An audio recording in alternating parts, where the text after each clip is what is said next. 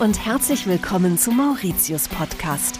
Mein Name ist Pia Hoffmann und wir reisen jetzt gemeinsam in königliche Gärten.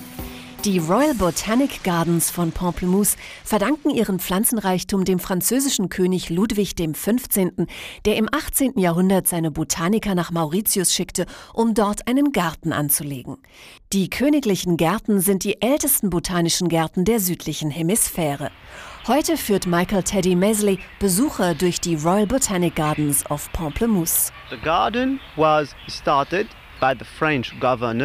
den Garten hat der französische Gouverneur Mahé de la Bourdonnais 1735 angelegt. Er hat Bäume von überall herbringen lassen, teils als Nutzpflanzen, teils zum Schmuck. Dabei wurde kein noch so langer Weg gescheut. Eine der Hauptattraktionen stammt von besonders weit her. These are the giant water lilies from the Amazon.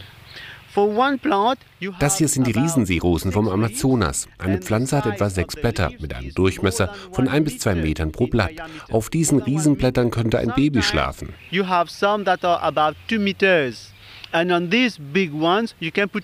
Die Seerosen sind nicht nur riesengroß, sondern bieten auch ein spektakuläres Naturschauspiel. So they have Ihre Blüten sind morgens weiß, nachmittags werden sie pink und abends sterben sie. Es sind Eintagesblüten, aber die abgestorbenen Blüten wachsen nach wenigen Tagen wieder zu neuen Blüten heran. Und die Blüten der Riesenseerosen haben noch eine weitere Besonderheit. People knew about the lotus effect. The lotus leaves man kennt ja den Lotus-Effekt. Die Lotusblüten sind mit feinen Härchen bedeckt, wie man das auch aus der Nanometrie kennt. Wenn sie nass werden, gleitet das Wasser einfach an ihnen ab. Aber die Seerosen sind längst nicht die einzigen kuriosen Pflanzen in den königlichen Gärten von Pamplemousse. Hier wachsen die interessantesten Pflanzen der Welt.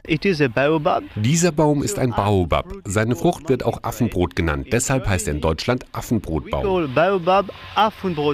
Und was originelle Namen angeht, so sind die Mauritianer sehr erfinderisch. Der Baum heißt auch Wurstbaum, weil seine Frucht wie eine Salami aussieht. Aber die Frucht ist in Wahrheit eine Kalebasse. In Afrika macht man daraus Musikinstrumente wie Maragas oder Wasserbehälter. Und ähnlich wie Kokospalmen können solche Salamibäume manchmal schon ein bisschen gefährlich werden. Eine Frucht kann bis zu 5 Kilo schwer werden. Deshalb sollte man nicht allzu lange unter diesem Baum stehen bleiben. Doch die Früchte des Salamibaumes bergen noch ein weiteres Geheimnis. Aus dieser Frucht kann man Alkohol herstellen, genauer gesagt Bier.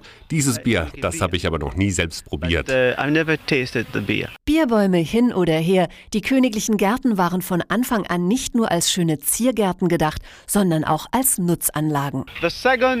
Der zweitwichtigste Mensch für diesen Garten war Pierre Poivre. Er war ein Botaniker, der von Ludwig XV. hergeschickt wurde, um einen Garden of Adaptation anzulegen, mit Nutzpflanzen wie Gewürzen. Garden of Adaptation of useful plants. Die Pflanzen in den königlichen Gärten von Pamplemousse haben in der Tat viel mehr zu bieten, als nur mit ihrer Schönheit und ihrer Größe zu beeindrucken. Viele haben eine klare Aufgabe. These are conifers, called Araucaria. On Mauritius, das hier sind Koniferen, auch Araucaria genannt.